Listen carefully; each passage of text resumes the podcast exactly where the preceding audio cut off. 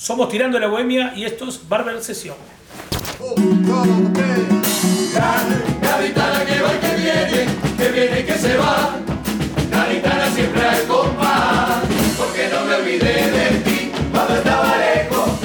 A quiero volver.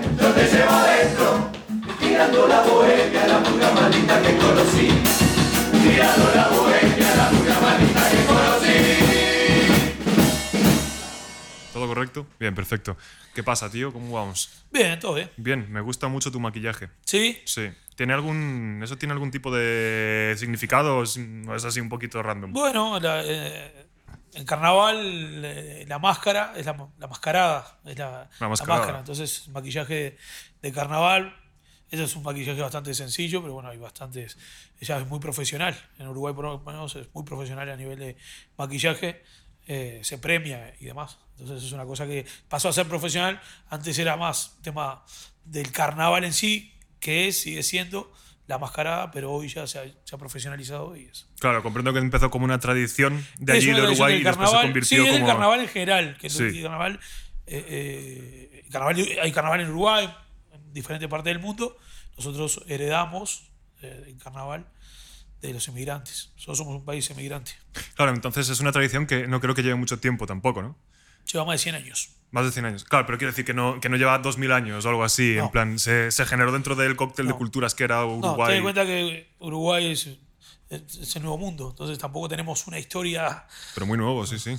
Somos hijos de emigrantes. Además es que es súper curioso el tema de la inmigración en Uruguay, tío, porque por lo que me estuvieron contando aquí los, el equipo técnico, que también son uruguayos, para que todo el mundo lo sepa, es... Bueno, no todos, vale, es verdad. No todos. Bueno, vale, yo tampoco soy uruguayo, pero creo que se ha entendido. Eh, ha habido como, o sea, el tema de la inmigración, al principio la gente fue para allá, después, durante la guerra mundial y tal, después hubo crisis y se volvieron para acá, y, o sea... Sí, antes, de la, antes de la crisis hubo una dictadura militar y eso llevó de mucha gente se fuera por, por temas políticos, por ideales políticos y mucha gente y que siempre la inmigración nuestra fundamentalmente es italiana y española Italiana y fundamentalmente gallega. Ajá. Los gallegos de aquí se fueron muchísimos.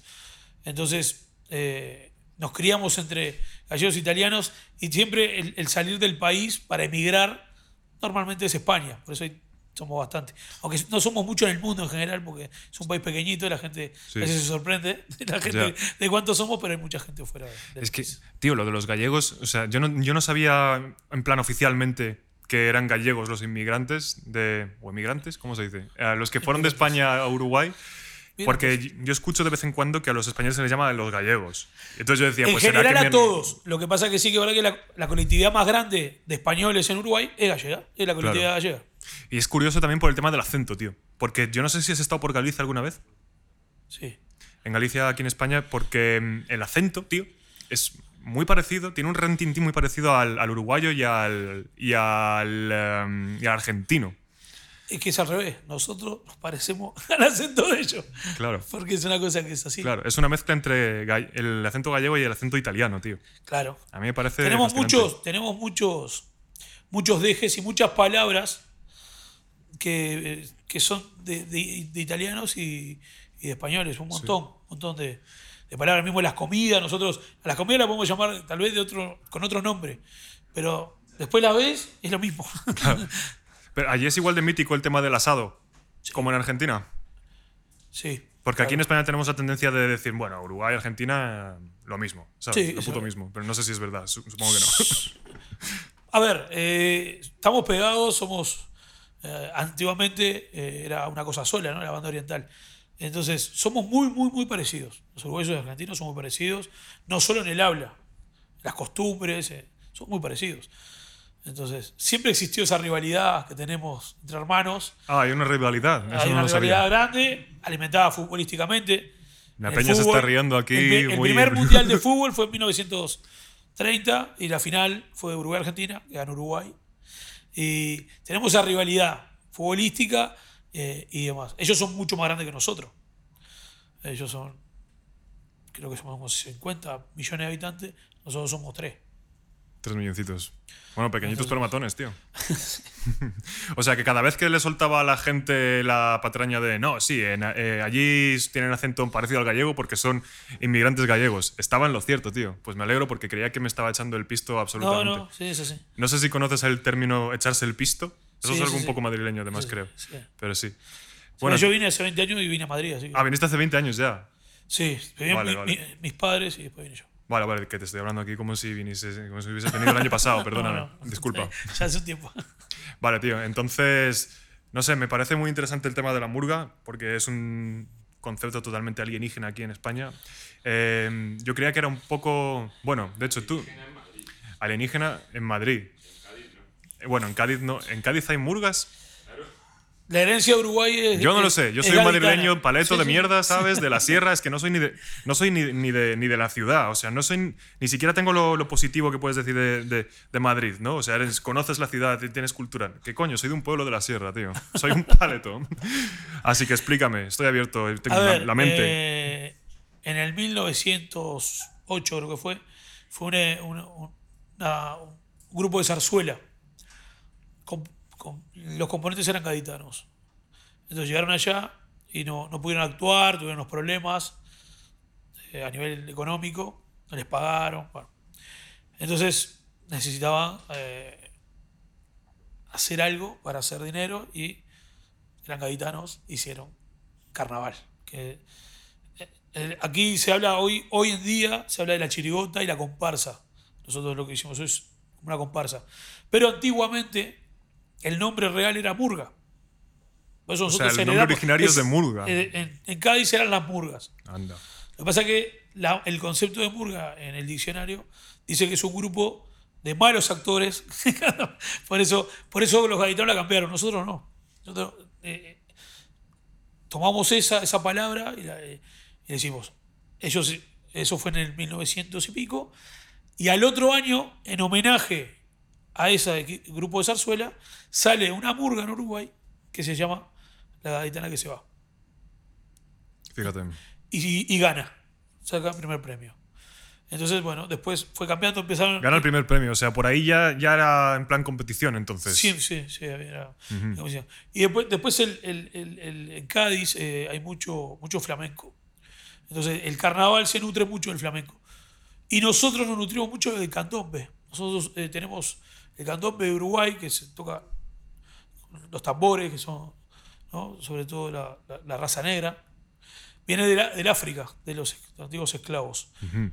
Se fue perfeccionando, como todo cambia, todo evoluciona y cada país toma las cosas de otros, pero va cambiando, evoluciona. Y nosotros también tomamos mucho el candombe a la hora de tocar murga, la batería. Después fue cambiando, antes se usaba, como aquí, aquí acá se usa la batería, son lo- los platillos que llamamos nosotros, la caja se llama aquí el redoblante, decimos nosotros, y el bombo. Entonces, nosotros tenemos los platos fuera, acá no, acá se usa el bombo con el plato arriba todavía. Antiguamente era así en Uruguay. Después se separó de la mano de, bueno, los fenómenos del carnaval. Eh, cam- cambió la, la- la música, hizo cambiar las melodías y en coro se canta diferente, nosotros cantamos en línea y son diferentes cuerdas, desde agudos a graves. Y, y acá no, acá se canta en escalones. Acá, por ejemplo, no tiene, que para nosotros fue bastante difícil el, el- cuando nosotros concursamos en el 2020 en el Teatro Falla, en el, en el concurso de Cádiz, y fu- no, fue bastante complejo. Primero porque el día que vas a concursar es el único día que entras al teatro. Es decir, no, no tenés prueba de sonido, no, te- no hay... Vas ahí a ver qué pasa, Sí, ¿no? Es ahí. Y ellos, que van todos los años, lo conocen. Yo no. La primera vez que subí al escenario. Entonces, difícil. No, no tiene micrófonos. Es, es todo A pelo todo. a pelo. Exacto. Entonces, Como debe ser. Es, es- es complejo. En Uruguay no. En Uruguay es como un recital. Cada murguista tiene su, su micrófono. Un día o dos días antes vas y haces prueba de sonido. Y el sonidista, soni- profesionalizado. el sonidista hace, hace la pista, ya tenés, es diferente. Claro. ujú.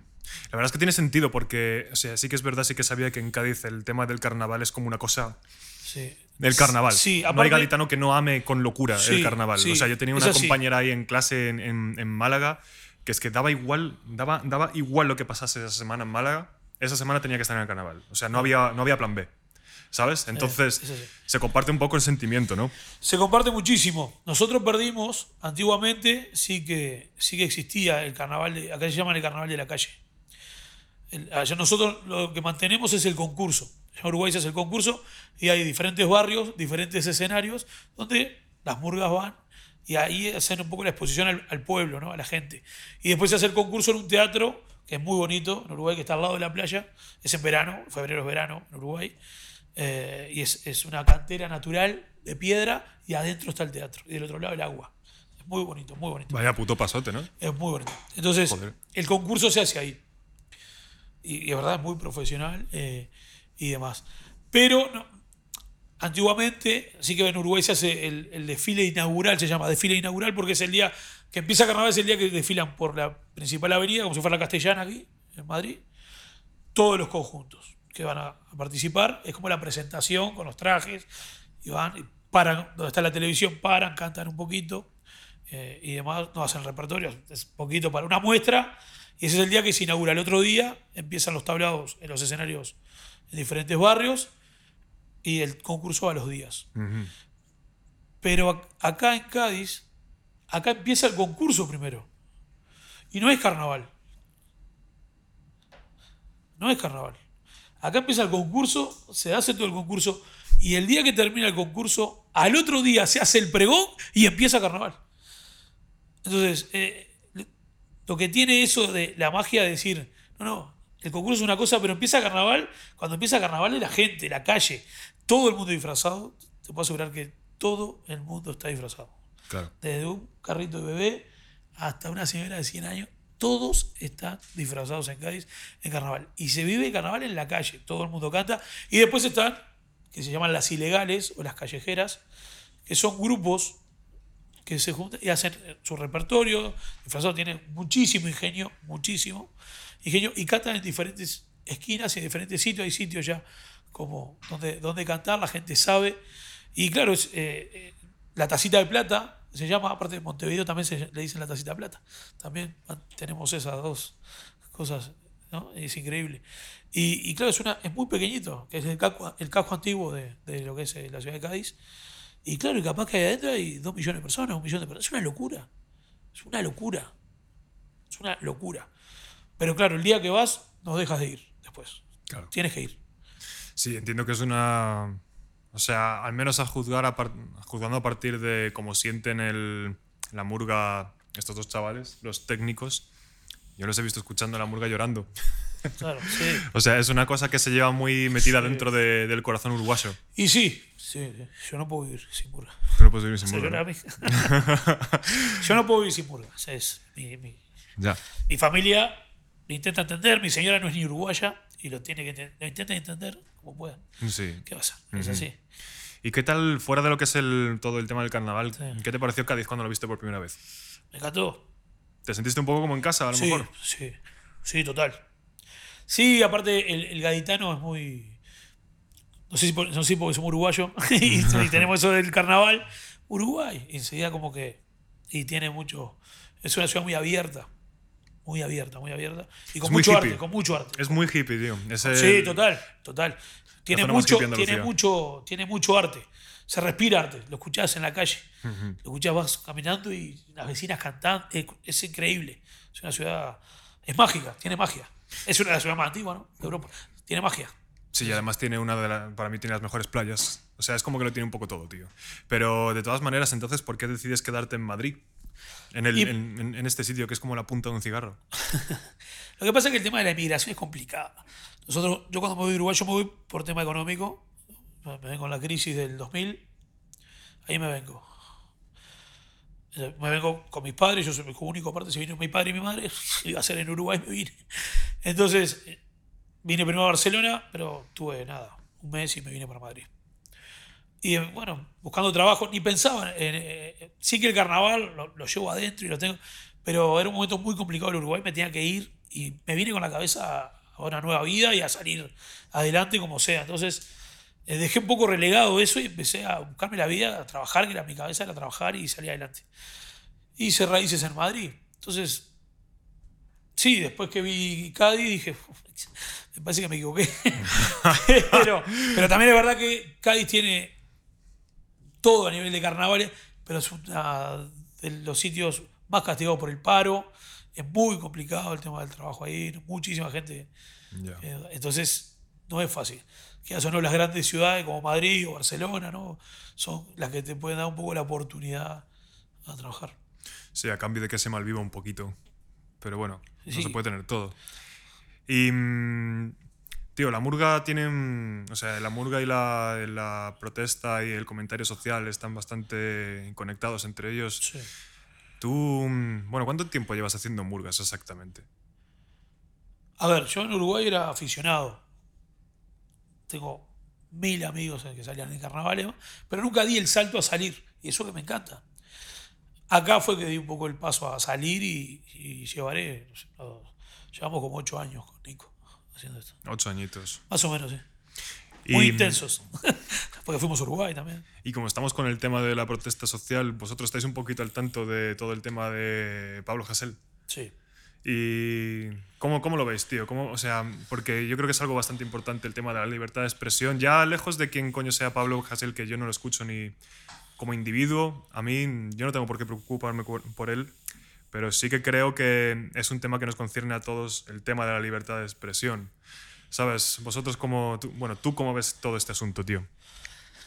El tema de la libertad de expresión es, es necesaria.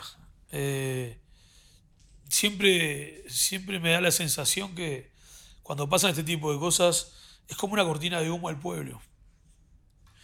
Eh, lo, lo veo como, lo, veo como que es, es- carne de cañón. Lo agarraron a él. porque, entonces, con eso tapan un montón de cosas y está todo el mundo. Sí, sí.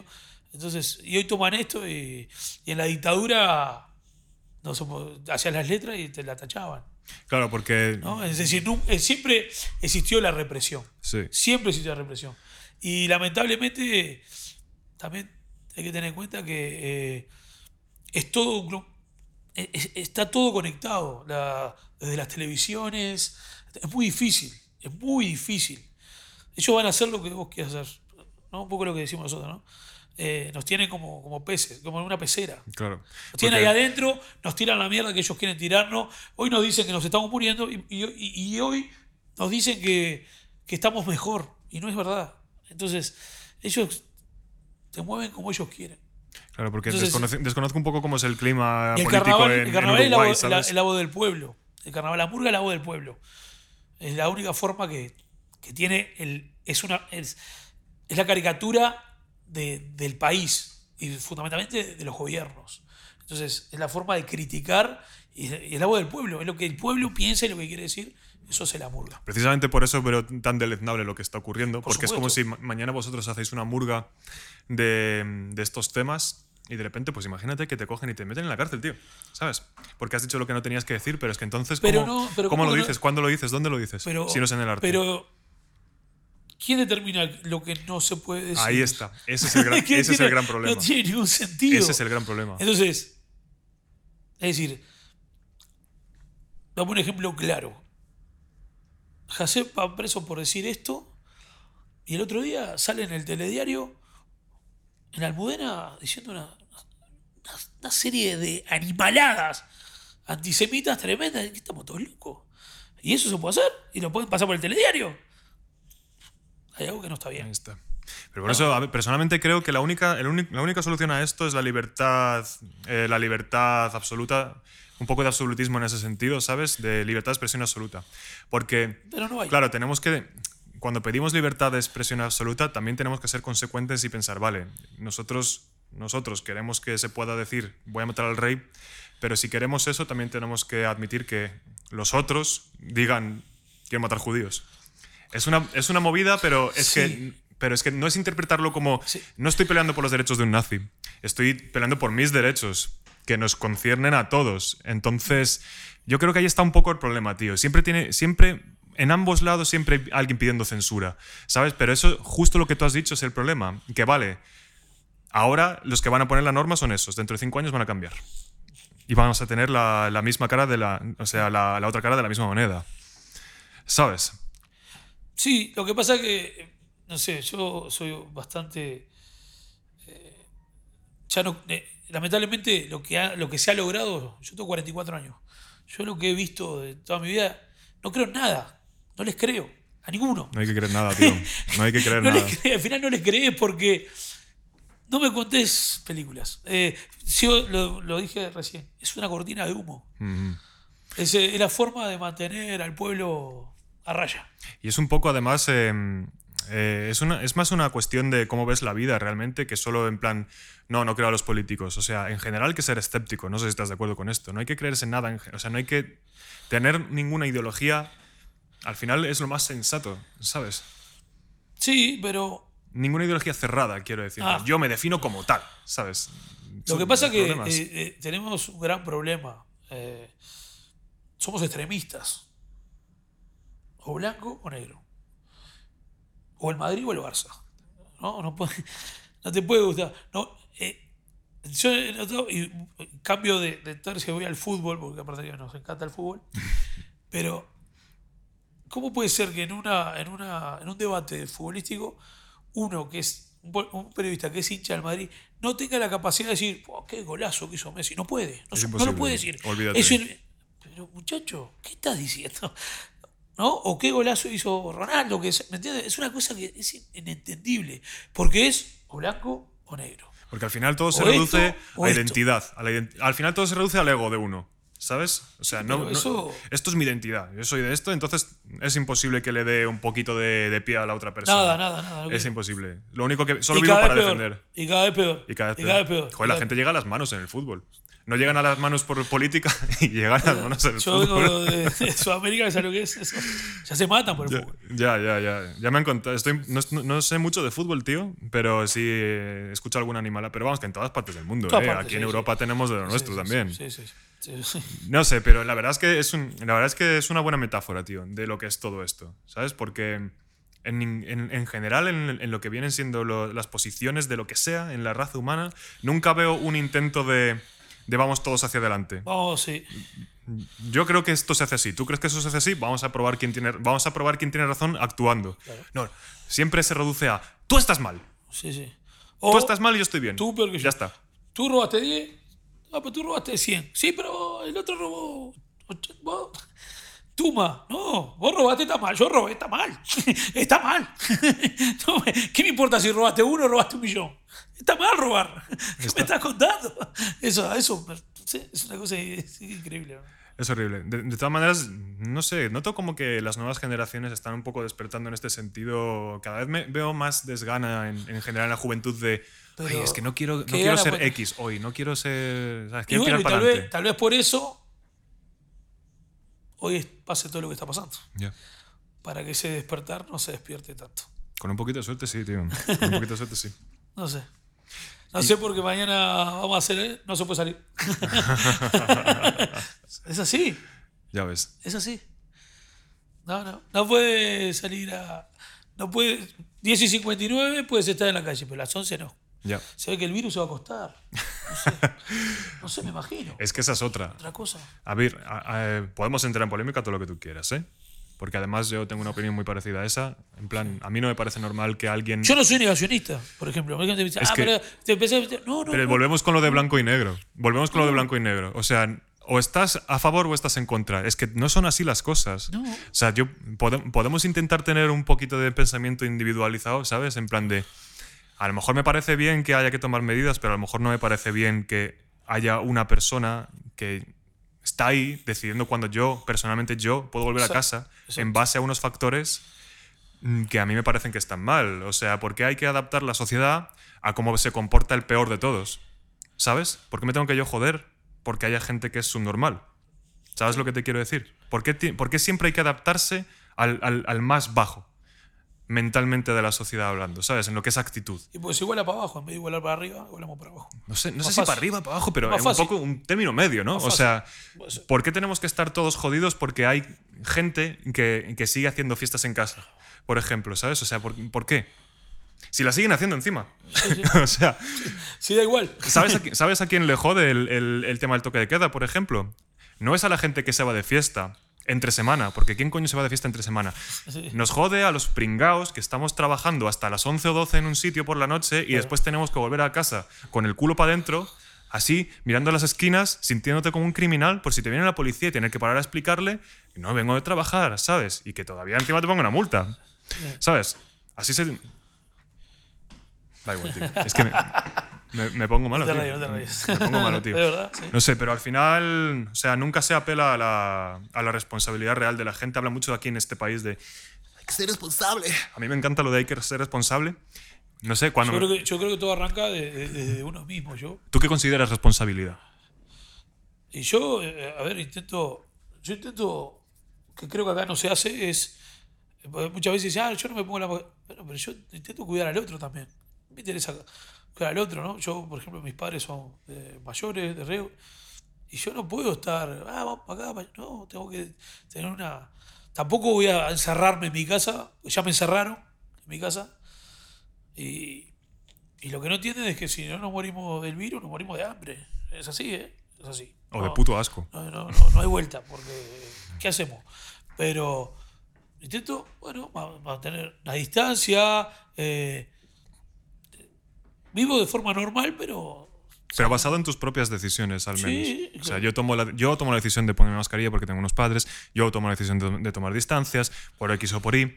Pero son decisiones individuales, o sea, eso es responsabilidad para mí, Lo que ¿no? pasa es que empiezas a, no, a lo de siempre, no crees, no se cree, porque es imposible, porque esta mascarilla hoy funciona, no, ahora no.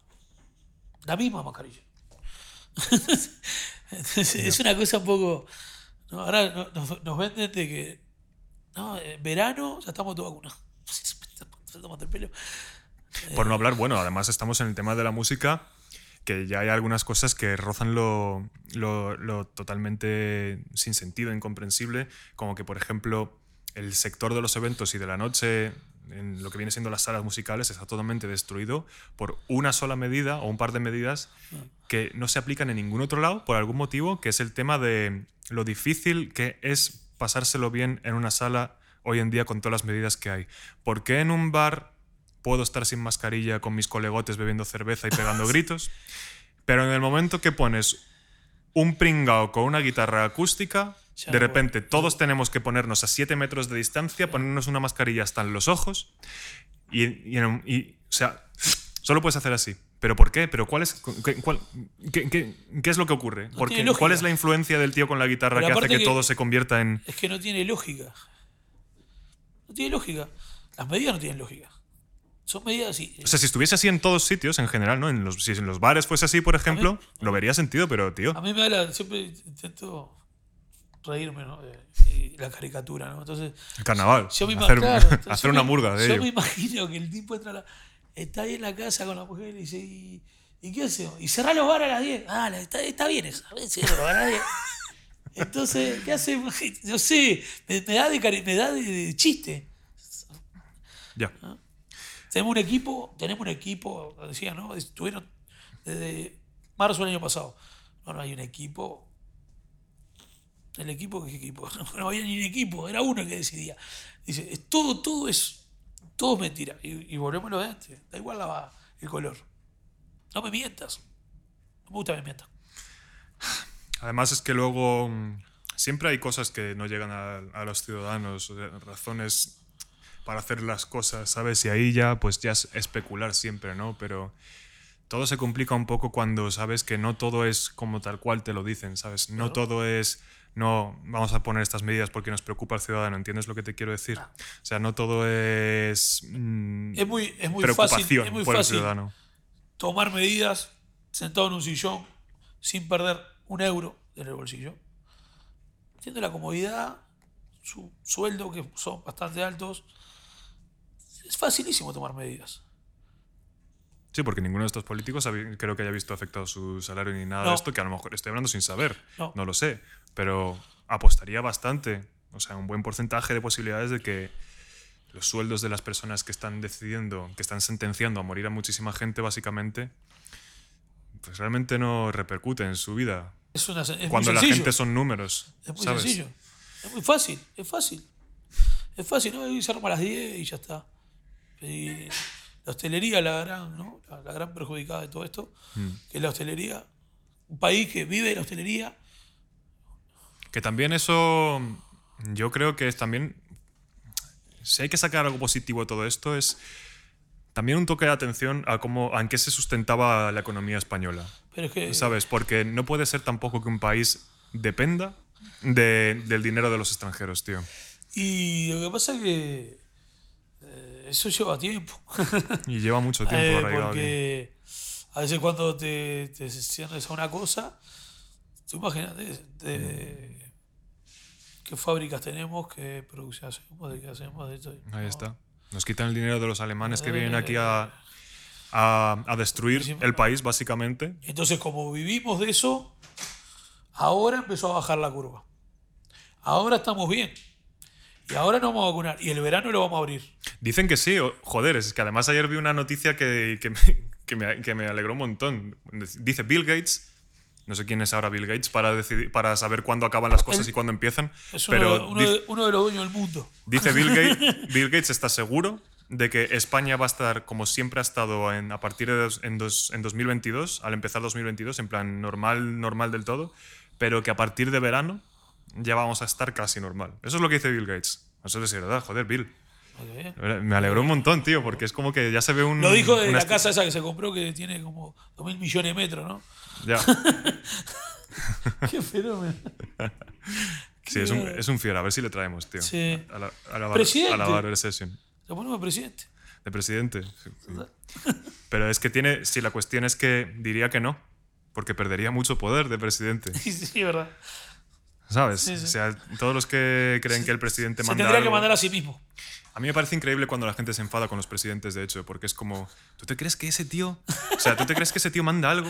Ese tío no manda ni en su casa. O sea, cuando la gente se metía con Rajoy, por ejemplo, o sea, es- pero no ves que es claramente un pelele, ¿sabes? O sea, no ves que todos los presidentes son claramente peleles, ¿sabes? Que están ahí. ¿De dónde sale el dinero, sabes? O sea, al final el que, el que manda es el que tiene el dinero. No es el fucking presidente, ¿sabes? No es la ilusión que hemos puesto ahí de, sí, ese tiene poder. Pero me parece increíble que después de tantos milenios de, de existencia en la Tierra haya tanto porcentaje tan grande de gente que se lo crea, que se crea el juego político, en lugar de tomárselo pues como un carnaval, básicamente, ¿sabes? Como una murga. Pues la sí. murga social, tío, la murga social. Si hubiera más Estamos, murgas, estamos calentitos hoy. seríamos mejor. Todo es una gran murga, tío. Por eso se lo tengo clarísimo. Ya ves, pero bueno. A ver si empezamos a salir todos pintados con la cara y disfraces, Hombre. tío, y empezamos a al menos tomárnoslo con un poco de risa, ¿sabes? Con mascarilla y tal, claro. Pero... Y, y a dar Y a caña. las 10 en Y casa. a dar caña, y a dar caña, y a dar caña. Pues sí, entonces, bueno, vamos a ir concluyendo, pero quiero saber si vais a dar caña dentro de poco en algún lado, tío. O sea, vais a tocar, vais a, ¿qué vais a hacer? ¿Vais a sacar un disco, Eh, algo? Así un poquito de exposición para ojalá, las masas. ojalá. Bueno, dentro de las medidas que hay, eh, estamos intentando hacer cosas. Y bueno, ahora creo que el fin de semana que viene estamos en, en un anfiteatro. Vamos a tocar, creo que se entra gratis, ya lo hemos hecho en un anfiteatro en Carabanchel hace dos semanas atrás. Y, y bueno, estuvimos todo noviembre y diciembre eh, en el Teatro Sojo de, de Madrid, que es un espacio que nos, nos- nos brindaron y era muy reducido y porque es así, con, mascarilla, que es complicado, cantar con mascarilla es muy complicado. Pero bueno, intentamos dentro de lo que se puede seguir, carnaval no puede morir, entonces hay que seguir. Claro que hay que seguir, Hay que tío. seguir. Y, hay- y claro que hay que adaptarse. Nosotros ensayamos ser- todas las semanas. Sí, además, Todas las semanas.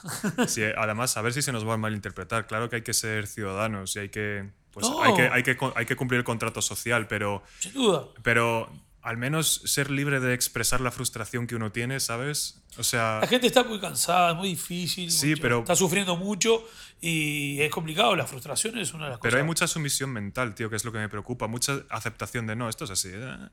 Y no, y, y no me molesta. ¿Pero cómo no te molesta? Pues claro que nos molesta a todos, tío. Que sí, venga, vamos a hacer lo que nos digan. Vale, es lo que hay, ¿sabes? Pero por lo menos me molesto. Claro, joder, al menos Si no, ni me molesto. Quéjate, exprésate, entiéndeme, ¿sabes? No sé, que es que si no, porque el, el- donde yo, el, el peligro de verdad que veo aquí, tío, es que, que se empiece a considerar normal toda esta situación, esta forma de vida. ¿Sabes? Que lo veamos como... Bueno, pues si hay que llevar mascarillas toda la vida, no pasa nada. ¿Sabes? Si hay que estar separados toda la vida, no pasa nada. Si ya no se pueden dar manos, ya no pasa nada. Esto, esto no pasa nada, ¿sabes? No, Bueno, pues sí, pasa, pasa, la- pasa. lamentable- lamentablemente sí. Eh, se toma con una normalidad, ¿no? Nos ponemos contentos y nos podemos tomar una cañita. Está bravo eso, ¿eh? Hablan de la nueva normalidad y la nueva normalidad al final a lo mejor ya ha llegado. Sí, sí, sí. sí. Nos mirábamos raro a los chinos cuando andaban de mascarilla. ya ves. Nos mirábamos raro. Mirábamos por la tele y mirá esto, mascarilla todo el día. Están locos. Ya ves, me acuerdo además ¿No ocupa de... para arriba? y claro, Me acuerdo cuando lo hablábamos con los colegas, además de, oye, chavales, ¿estáis viendo lo del coronavirus ahí en China? Y yo, anda, anda, anda. sí. Eso, eso, eso, eso, lo de- Ah, lo de- va a ser una gripe Eso como el, como el ébola, no pasa nada. va a ser una gripe así nomás. Fue lo primero que escuché en la tele. Agarrate que viene en curva. Ya- ya, vienen, vienen- bueno, a ver si no vienen más, ya, macho. Me cago en 10. Viene con tutti. No sé. Pero bueno, Yo tío, para mí son las dos cosas que se van a quedar. ¿el qué? El teletrabajo y la mascarilla. No me jodas, ¿eh? Para mí sí. Yo, yo, est- yo estoy... Yo para mí, de verdad, ¿eh? aunque sea la otra, la, la- no la FP2 esa, sino la, la, la quirúrgica, la normal, pero yo creo que es una ver, cosa si- que se va a quedar. Si se queda porque la gente decide ponérsela por su propia No, cuenta, no, no, me parece bien. Pero el tema de. El tema de obligarlo es una cuestión que además, que esto no lo sabe nadie, ya no se acuerda nadie. Todas estas medidas cada dos semanas se revisan y se vuelven a aprobar. O sea, no es en plan de, bueno, mascarilla hasta que se termine, hasta que, bueno, no, cada dos semanas tienen que, venga, avanzamos, avanzamos. Entonces yo confío que Es llegue una cosa momento- personal, ¿no? Que yo pienso. No, no es que sea así. Yo lo. me parece. Me da la sensación. Me da esa Es sensación. que hay, varias, hay bastantes personas que me han dicho eso y la verdad es que me cago en todo. Me da esa sensación. Sí, sí, pero. Da como esa sensación de que. O por lo menos, una vez que se termine, no va. No lo vamos a. Yo creo que tenemos unos años por delante. Sí. Me voy llorando a casa, tío. No, no. Ojalá que no. Ojalá que mañana, pero no. Vamos a ver qué pasa. creo. Vamos a confiar en Bill Gates. Vamos. y en sus Bill, nanobots. Va por vos. Vamos, Bill. Máquina. Bueno, tío, Pedimos unos millones, ya que estamos, le pedimos la ayudita. pues vamos a liarla, ¿no? Vamos a liarla todo lo que podamos, tío. Vamos a cantar y cantar. Vamos a cantar y cantar, tío. Pues muchísimas gracias por venir, brother. No, gracias a ustedes por, por el espacio y por un domingo diferente y hermoso para nosotros. Un domingo, ¿habéis escuchado? Trabajamos los domingos. Sí, señor, domingo. Así que nada, muchísimas gracias por el trato. Lo pasamos genial. Y nada, que se repita las veces que quieran. Tirando la bohemia está presente. Muchas gracias, Señor. La guitarra que va y que viene, que viene y que se va. La guitarra siempre al compás, porque no me olvidé de ti cuando estaba lejos. A tu brazo quiero volver, yo te llevo adentro. Tirando la bohemia, la pura maldita que conocí. Tirando la bohemia, la pura maldita que conocí.